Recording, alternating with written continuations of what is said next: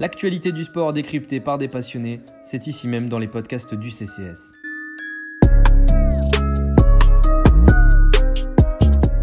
Playoff NBA 2020-2021, c'est parti, messieurs, dames. Bonjour à toutes et à tous pour ce nouveau podcast basket de, du Café Crème Sport. Aujourd'hui, on a le plaisir de vous proposer la première preview euh, du CCS sur les playoffs NBA. Et ce sera donc entre le numéro 4 et le numéro 5 de la conférence Est, à savoir les New York Knicks contre les Hawks d'Atlanta. Pour m'accompagner pour cette preview complète NBA, j'ai le plaisir, le privilège, l'honneur d'être avec mon cher Ben. Salut Ben.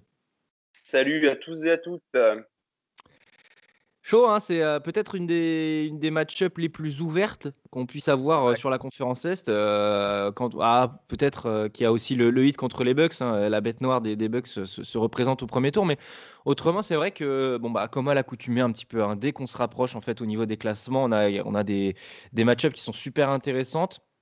Et je pense qu'on va, on risque quand même plutôt bien de se régaler entre deux équipes qui n'ont pas l'habitude hein, d'aller en playoff sur les dernières années. Donc, euh, toi, quand tu, quand tu vois comme ça, là, le. Hein? C'est la match-up la plus inattendue, on va dire, euh, de cette saison, en tout cas. Ah bah complètement. Les deux équipes sont à 41 victoires, 31 défaites, ce qui fait que les Knicks sont, euh, sont euh, quatrième et les Hawks cinquième. C'est tout simplement parce que bah, quand ils se sont joués dans la saison régulière, bah, les Knicks, ils ont gagné à chaque fois.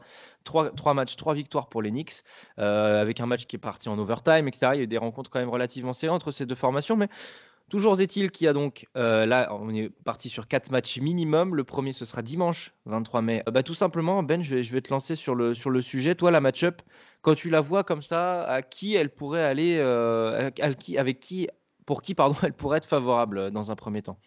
Je m'en sors.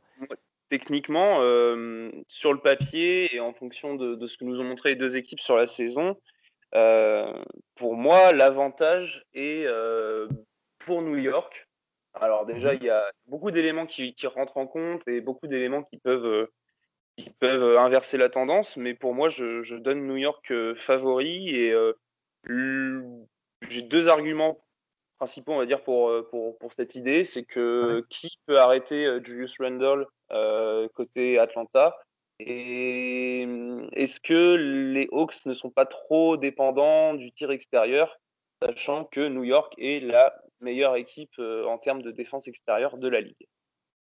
Ce qui est quand même plutôt euh, révélateur dans un premier temps. On, va rentrer dans, tout ce qui est aspect statistique, technique, et on va poser la grosse question, puisque à un moment donné, on va poser une grosse question sur, cette, euh, sur cet affrontement entre ces deux, entre ces deux équipes. Euh, ce qu'on qu constate aussi, c'est que quand j'ai réfléchi moi au podcast, je me suis dit, c'est marrant parce que les Hawks, ça fait quelques années maintenant qu'on dit euh, qu'il commence à y avoir de l'hype, notamment depuis la draft de Trey Young, depuis l'éclosion de John Collins, etc. Le recrutement de Capella qui est cohérent, le recrutement de Bogdanovic, et encore et encore, voilà, on va faire le point sur l'effectif. Mais on a l'impression vraiment que les Knicks ont aspiré toute la, toute la, la comment dire, toutes les, toutes les lumières euh, sur, mmh. euh, sur les Hawks, ce qui fait qu'en fait, ils ont fait leur petit bonhomme de chemin, notamment depuis que Nate McMillan a pris les rênes du banc. Les Knicks, eux, d'un côté, on a, on a quasiment en fait un duel entre le, le, le comment dire, entre le, le shine médiatique des, des, des, Knicks qui était évident, et au final, euh, bah, les Hawks ont fait leur, leur saison, tu sais, assez tranquillement, ouais, un peu dans, sous les radars.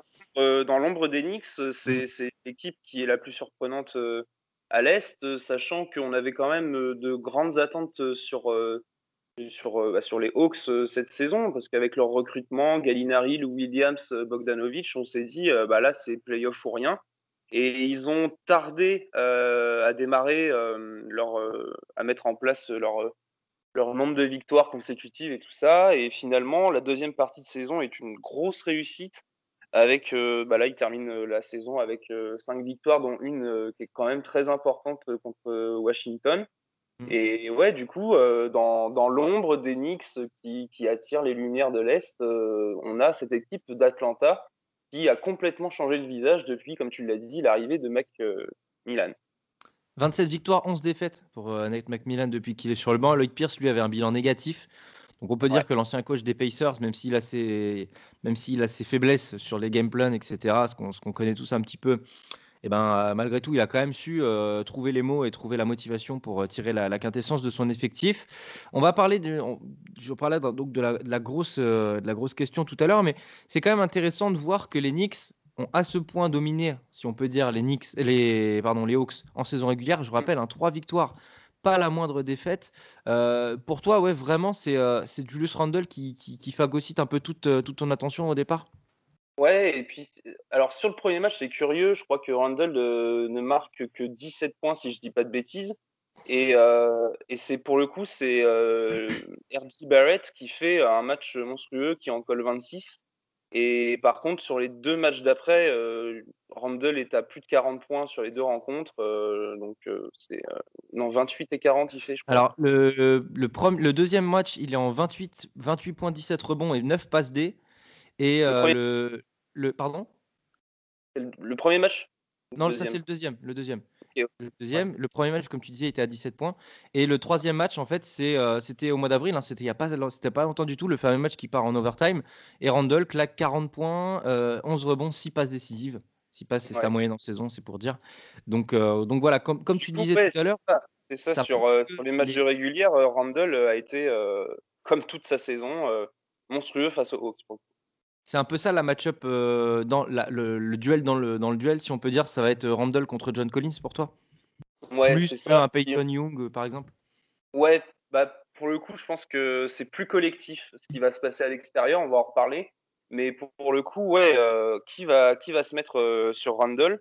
Que ce soit dans le 5 de départ, alors certes, Capella peut peut-être lui boucher l'arrivée au cercle, mais mais on a vu que Randall avait développé euh, beaucoup son jeu à mi-distance et en avait euh, fait une arme euh, vraiment très intéressante cette saison. Donc il va falloir que Capella sorte un peu de dessous la raquette s'il veut défendre Randall.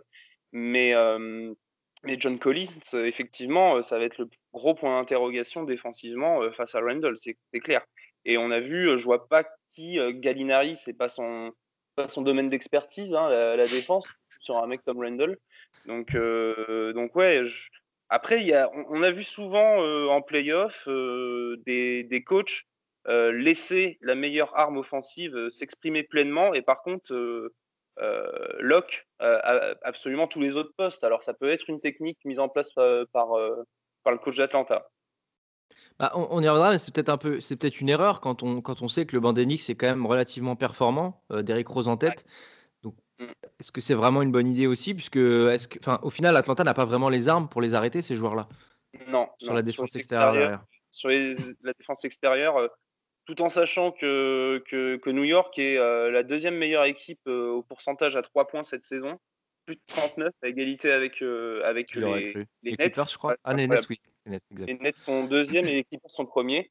Et, mais par contre, la stat intéressante, c'est que je crois qu'ils sont aux alentours de la 20-25e place pour le nombre de trois points tentés. Donc ils en prennent peu, mais ils en mettent beaucoup. Donc la sélection des, des tirs 27e, est, tu vois. Est, excellente. Ouais, voilà, c'est ça. Et la sélection des tirs est excellente. Et, euh, et ça, c'est en grande partie dû euh, à Julius Randle, qui, euh, qui s'est montré en, tant que très bon playmaker depuis l'intérieur de, de, la raquette, où il distribue sur les extérieurs. Et quant à Bullock et R.J. Barrett, je tiens à le souligner, qui réalise une belle saison au tir, euh, et ben effectivement, euh, on se rend compte euh, que, que, le tir extérieur de New York peut être difficilement arrêtable pour les Hawks. C'est dingue, hein, Randall, comment il a évolué cette année sous, sous Thibodeau, parce que on se souvient l'année dernière de, de pénétration qui part de, la ligne des trois points avec des passes des passes complètement manquées, tu sais, une attaque vraiment avec les œillères et dans au dernier moment quand j'arrive pas à shooter, j'arrive à la donner. Aujourd'hui, il a vraiment épuré son jeu, il a intellectualisé si on peut dire son jeu et, euh, et, voilà, et Thibaut tire l'inquintessence d'un joueur comme ça et avec le physique qu'il a et la vitesse par la même occasion, bah tu, ça, ça, donne un joueur qui est probable MIP quoi. Tout simplement. et puis ce sentiment de puissance qui, qui dégage sur le terrain, euh, c'est impressionnant. Euh, si on parle de Joel Embiid en tant que, que puissance dominante dans la raquette, euh, grâce à son athlétisme et à sa, taille, sa force, tout ça, Julius Randle euh, peut clairement euh, être dans cette discussion-là aussi, hein, parce qu'il a tous les éléments physiques pour, pour dominer, en plus d'avoir développé un shoot mi-distance qui, est, vraiment létal cette année. Les, corners de raquettes sont vraiment excellents. c'est vraiment excellent. Et ce qui, est ce, qui est, ce, qui est, dommage, en fait, par rapport à John Collins, tu vois, si on reparle de la match-up, c'est que mm. en soi, il a la vitesse latérale pour l'embêter. Tu vois, sur, sur son travail de feinte. Mais le problème, justement, c'est que John Collins a trop tendance à mordre dans les feintes mmh, mmh, mmh. par souci d'implication, peut-être de concentration, je ne sais pas. Mais euh, c'est un mec qui va, qui va. Et en plus, Julius Randle, pour le coup, le fait vraiment très bien ce travail de feinte. Départ à gauche, départ à droite. Et même, tu sais, quand il est sous le cercle, à monter comme ça et, euh, et, au final attendre le, saut pour retomber dessus et, avoir des lancers francs derrière. Tu as l'impression que si John Collins arrive à intellectualiser un petit peu plus lui sa défense, bah en fait, euh, il peut enfin, lui il peut le stopper quoi, tu vois. Et le, problème, c'est que c'était euh, déjà des, ce qu'on appelle les red flags, là, les drapeaux rouges qu'on avait déjà scoutés chez, chez John Collins dès ses mmh saisons à, Wake Forest. C'est que il a, il est trop, il, il, se concentre pas assez en défense et il se fait avoir très souvent. Et le problème, c'est que ça n'a pas évolué depuis l'université. Et je, j'ai peine à croire qu'il puisse corriger ce défaut juste avant les playoffs ou pour les playoffs. Enfin, ça va être compliqué, je pense, pour lui. Hein. C'est un format de match compliqué, enfin, qu'il ne connaît pas, donc peut-être qu'il va se révéler aussi. On, l'espère en tout cas. Mais si jamais on met pas John Collins, on met qui en fait, tout simplement du côté des Hawks? Eh ben, c'est la question, hein, parce que euh, donc Capella l'attendra dans la raquette, mais je pense que Thibodeau et Randall euh, ont compris qu'ils vont essayer de l'écarter un petit peu. Euh, et puis derrière. On a vu au raquette qu'il n'était pas du tout à l'aise en plus hein, dans le, dans le, à ce niveau-là. Ouais, c'est ça. Puis on a vu, on, en parlait en off tout à l'heure, le poste 3 de, des Hawks sera probablement donné à Kevin Werther pour, pour la série. Euh, sauf modification en cours, mais, euh, mais Werther n'a pas le cadre pour, euh, pour défendre Randall, ça c'est clair. Et sur le banc, Onyeka Okongu, le rookie, a, montré qu'il pouvait sortir de, sous la raquette pour défendre. Mais voilà, je ne sais pas s'ils vont lui accorder énormément de présence sur les parquets, sachant que c'est un rookie. Et on en parlait, Reggie Bullock a peut-être le peut celui qui a Reggie Bullock, pardon. Solomon Hill Solomon, pardon Ouais, Solomon Hill a peut-être, euh, c'est celui qui a peut-être le, meilleur cadre physique pour pouvoir euh, gêner Randall. Mais encore une fois, hein, c'est pas, euh, c'est pas élite hein, pour défendre sur l'un des meilleurs joueurs de la saison. Hmm. C'est un petit peu ça le, c'est un petit peu ça le problème. Avant de poser la grosse question, bah, en fait, on avait deux grosses questions, donc je vais commencer par la première avant d'être vraiment sur la, sur celle qu'on a déterminée. C'est la défense extérieure des Knicks excellente. Euh, on avait une statistique à l'appui, je crois, c'est la deuxième meilleure défense, c'est ça, sur, euh, sur les extérieurs? Trois points. Euh, le, enfin, ah, c'est la meilleure défense à trois points. Ouais. Les adversaires des Knicks ont une réussite de 33,7% à trois points en moyenne. Donc la meilleure défense est largement, largement meilleure défense. Je crois que le deuxième est à 34, 34 3 ou truc comme ça. Donc c'est assez, assez, net. Mais quand tu sais que les Hawks étalent vraiment leur jeu, tu sais, qui, qui, mettent vraiment du spacing, a des joueurs comme Bogdanovic sont vraiment confiance en ce moment. Trey Young, mm. on ne va, on va pas en parler, même si sa densité de tir est, plus, euh, plus modérée cette année à, 3 points. Euh, tu as beaucoup de joueurs, enfin Lou Williams aussi, enfin voilà, je, ne pourrais, je, ne veux pas que tous les citer, mais du poste 1 jusqu'au poste 4, on a des joueurs qui s'écartent beaucoup. Et quand on sait que les Knicks défendent excellemment bien derrière l'arc, est-ce que mm. ça aussi, c'est pas une, c'est pas une flèche, euh, une sacrée flèche en fait que, que New York a dans son, ah, bah, clairement, clairement hein, je pense que, que ça va être euh, l'un des aspects les plus, euh, les plus surveillés à, surveiller, en tout cas sur la rencontre. C'est, euh, on peut cibler. Hein. on a Elfried Payton qui est un excellent défenseur extérieur, qui en plus, pour une fois, face à Young, sa taille, son déficit de taille ne le fera pas souffrir, contrairement à d'autres match-ups avec des meneurs plus grands. Euh, on l'a vu, hein, Peyton, même euh, depuis son passage à, New Orleans, euh, c'est vraiment un très bon hmm. défenseur l'homme. active aussi, beaucoup, les, beaucoup de mains actives. il, a, un bas du corps, je trouve, qui est, fort, qui est développé et qui lui permet vraiment de, rebondir sur les appuis de, ses adversaires. Et les deux autres gardiens extérieurs, on va dire, euh, on a euh, Reggie Bullock et RJ euh, Barrett. RJ Barrett qui réalise une saison défensive, mais qui est juste impressionnante. Il arrive à vraiment. Il a trouvé comment utiliser son corps en défense. On l'a vu il, y a, il y a deux semaines contre, contre les Clippers, où il a littéralement fait chier Kawhi Leonard quand même. Leonard. Donc euh, c'est ce match-là, je crois, où il, où il, tire très peu. Je sais plus, mais euh, c'est dans sa mouvance hein, du moment. Mais ouais, ouais. Mais Kawhi, non, je crois qu'il finit le match à 5 sur 16 ou quelque chose comme ça. Ah oui, voilà, oui, c'est ça. Non, c'était un autre George, Paul George, même même constat. Hein. Donc Après, il a le physique, hein. il a les mensurations, il a tout ce qu'il faut, RJ Barrett, pour, pour être un défenseur élite. Et tout ça, et ce qui est intéressant, c'est que Thibodeau a réussi à le faire concerner par l'effort défensif. Et du coup, euh, il s'est révélé être vraiment euh, très impressionnant de ce côté-là du terrain, en plus d'apporter quelque chose euh, offensivement, mais ça on pourra en reparler. Et ce que je tenais à souligner, c'est que moi, il y a un truc qui m'interpelle dans cette série, c'est comment ils vont utiliser défensivement les qualités de RJ Barrett, parce que pour le coup, il n'y a pas de poste, il n'y a pas de poste 3, 2-3 dominant chez, chez les Hawks. Alors, est-ce qu'ils vont le mettre sur Bogdanovic, ce qui me paraît le meilleur choix, puisque Bogdanovic est le plus gros artilleur à 3 points des Hawks en termes de volume de tir. Mmh. C'est un mec qui sait attaquer le cercle aussi. Hein. J'avais un peu étudié et Bogdanovic est quand même un mec qui est quand même très complet hein, offensivement. Donc, euh. Cette saison-là, il en prend, euh, c'est ce que, euh, il, prend 7,6 3 points par match sur les 33,4 de, des Hawks. Donc il prend plus de 22% des tirs à Son utilisation première, ouais. ouais. Alors c'est un joueur qui aime beaucoup se mettre en avant en attaquant le cercle en plus. Donc c'est peut, il est peut-être mésestimé à ce niveau-là, mais. J. Barrett peut, peut clairement le, le, le, faire chier sur ce secteur du jeu. Hein. Là où je le vois peut-être RJ Barrett est peut-être plus fort pour défendre en un contre un que pour glisser dans les écrans, tu sais. Euh, je, cite souvent, je cite souvent cet exemple par rapport aux défenseurs, mais euh, est-ce que RJ Barrett, c'est le mec qui a la caisse euh, pour faire des rotations tout le match, faire des, courses, tu sais, pour passer d'une aile à une autre, se débarrasser d'un écran bien posé, etc. De quoi? Moi, je trouve, je trouve qu'il a, qu'il a montré cette saison qu'il pouvait clairement le faire. Sachant que ses responsabilités offensives peuvent être amoindries sur cette série, quand on a, comme on a parlé de, du fait que Randall serait probablement l'arme offensive, sera l'arme offensive numéro un, peut-être que RJ Barrett aura moins de responsabilités en attaque. Et pour le coup, il pourra se concentrer sur cette tâche défensive qu'il arrive à très bien faire cette saison. Mmh. Donc moi, ça me dérange. Enfin, je pense qu'il pourra faire l'effort de sauter dans les écrans et tout ça. Ok, non mais j'espère, c'est vrai que en fait c'est souvent ces, joueurs-là qui sont très à l'aise, c'est des joueurs un peu au format, euh, enfin j'en parle souvent aussi, mais au format Alex Caruso, tu sais, un peu plus petit, mm. un peu moins véloce, mais, euh, mais vraiment explosif sur des premiers pas euh, dans la latéralité, etc. Mais Merdi Barrett, en tout cas en un contre un, c'est surtout là, moi, il m'a impressionné en fait, c'est vraiment sur la défense face à face, c'est bus contre bus, où là, putain, il envoie quand même. et puis il, est costaud.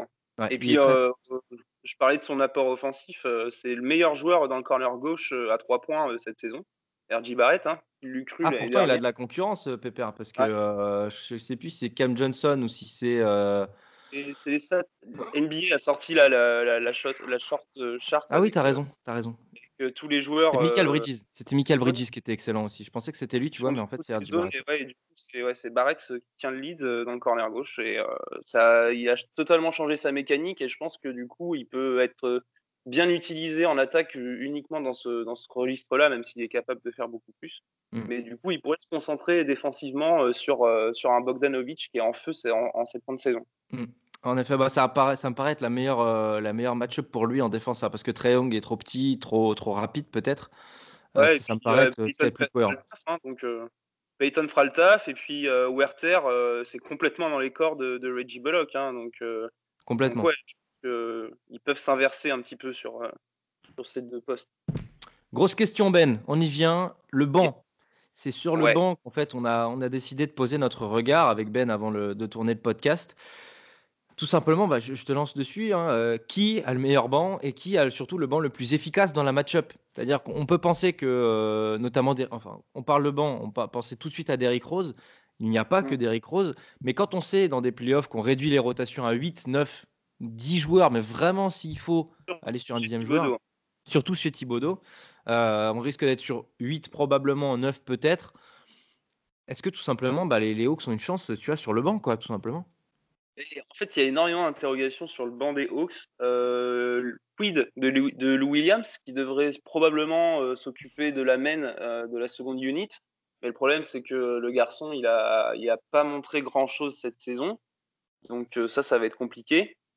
Et je pense que le facteur X du banc des Hawks et de la série est italien. Danilo Gallinari a clairement, voilà, c'est clairement celui qui faire basculer la rencontre, enfin la série pour moi. Hmm. Danilo, Gallinari, mais qui a besoin d'être servi.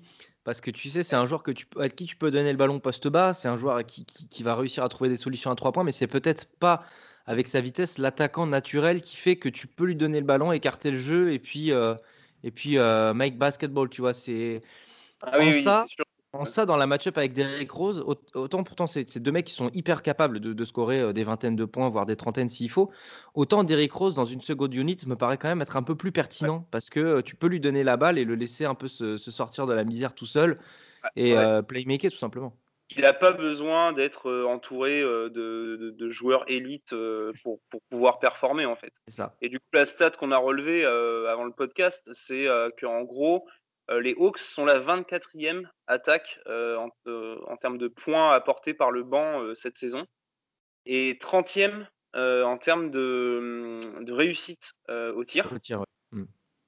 et, mais par contre, c'est là où le, rôle de Gallinari sera important. C'est que depuis qu'il est revenu de sa série de 6 matchs de blessure, les Hawks sont passés, sont montés au 15e rang en termes d'attaque en sortie de banc.